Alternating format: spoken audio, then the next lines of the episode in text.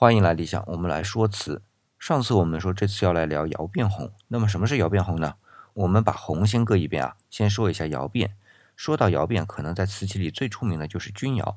钧窑的窑变是以蜜青色为主，在烧制的过程当中啊，因为气粉还原焰的不同，而产生了时而红色、时而青色的釉面色泽，这就是窑变。虽然我们说这窑变是要依据还原焰的客观条件啊，但是在宋朝，钧窑的窑变控制基本上是可以掌握了。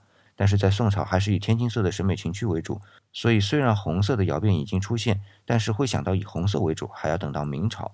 所以我们前面讲到的釉里红和红釉都在明朝产生，而且也是和钧窑一样，是用氧化铜作为成色剂，只是铜是二价的铜还是零价铜罢了。但是明朝时啊，就看中了红色部分，而且是纯红色。但到了清朝呢，到了雍正呢，哎，我为什么要特别提一下雍正啊？是因为雍正他本人的文学审美素养是最高的，我指的是清朝帝王当中啊。所以窑变红啊，也就因此产生了。这是我们前面搁一边的红，但是雍正他看上的不只是红，而且还是窑变的红，只是这种窑变不再以青色为主，而以红色为主了。